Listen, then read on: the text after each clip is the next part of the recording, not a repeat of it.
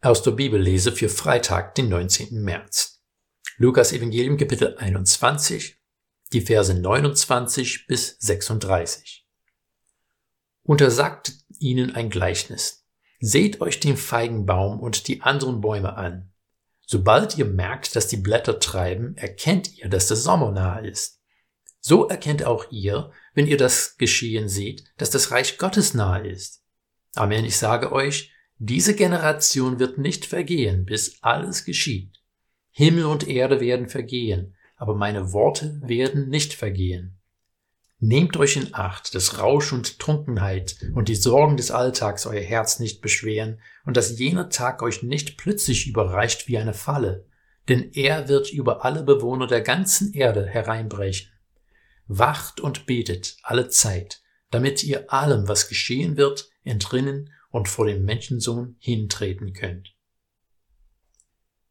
In einem Kommentar steht in Bezug auf Lukas Kapitel 21, diese Verse gehören zu den schwierigsten im Evangelium überhaupt. Oh, was du nicht sagst. Diese sogenannten apokalyptischen Texte bereiten seit Jahrhunderten viel Kopfzerkratzen.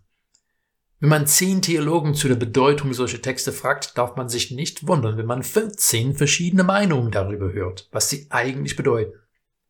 Es wäre dann vermessen, wenn ich behaupten sollte, ich könne dir sagen genau, was der Text bedeutet und alle anderen wären im Unrecht. Aber ich denke, es ist durchaus möglich, dass wir diesen und ähnlichen Texten gewinnbringend betrachten können. Jesus beginnt mit einem Gleichnis. Er spricht vom Feigenbaum, die für seine Zuhörer ein sehr vertrautes Bild waren. Für uns sind es eher Esche oder Birke, aber das Prinzip ist das gleiche. Wenn die Blätter erscheinen, wissen wir, dass der Sommer bald kommt. Jesus nimmt Bezug auf die Texte, die wir über die letzten Tage angeschaut haben. Er hat natürlich keine Pause zwischen unseren Abschnitten gemacht. Er ermahnt seine Zuhörer darauf zu achten. Wenn Jerusalem umlagert wird, wenn sie feststellen, dass Jesus in Macht herrscht, was schon mit seiner Auferstehung und Himmelfahrt deutlich wurde, sollen sie erkennen, dass das Reich Gottes nahe ist. Wahnsinn. Aber ist das nicht das, was Jesus die ganze Zeit gepredigt hat? Seine erste Predigt war, kehrt um, denn das Reich Gottes ist nah. Markus 1,15 und Lukas 10,9. Er hat seine Jünger ausgeschickt, um eben diese Botschaft zu verkünden und hat seine Jünger gelehrt, dein Reich komme, zu beten. Und in Lukas 17, 20 und 21 finden wir ein kurzes Gespräch. Als Jesus von den Pharisäern gefragt wurde, wann das Reich Gottes komme, antwortete er, das Reich Gottes kommt nicht so, dass man es beobachten könnte.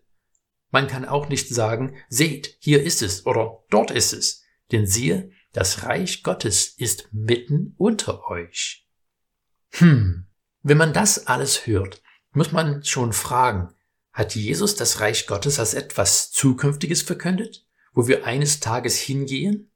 Oder eher als etwas, was in unsere Wirklichkeit hineinbricht?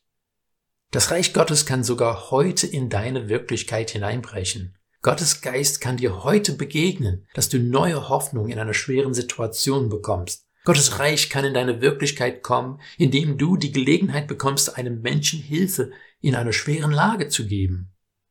Ich bin überzeugt, dass wir uns nicht auf jenseits vertrösten lassen sollen, sondern erkennen, dass Gottes Wirklichkeit in unsere Welt einbrechen möchte. Er will uns nicht irgendwann Trost spenden, sondern heute. Er will uns nicht irgendwann heilen, sondern heute. Das könnte auch gut erklären, warum Jesus gesagt hat, Amen, ich sage euch, diese Generation wird nicht vergehen, bis alles geschieht. Ich denke, es lohnt sich darüber nachzudenken.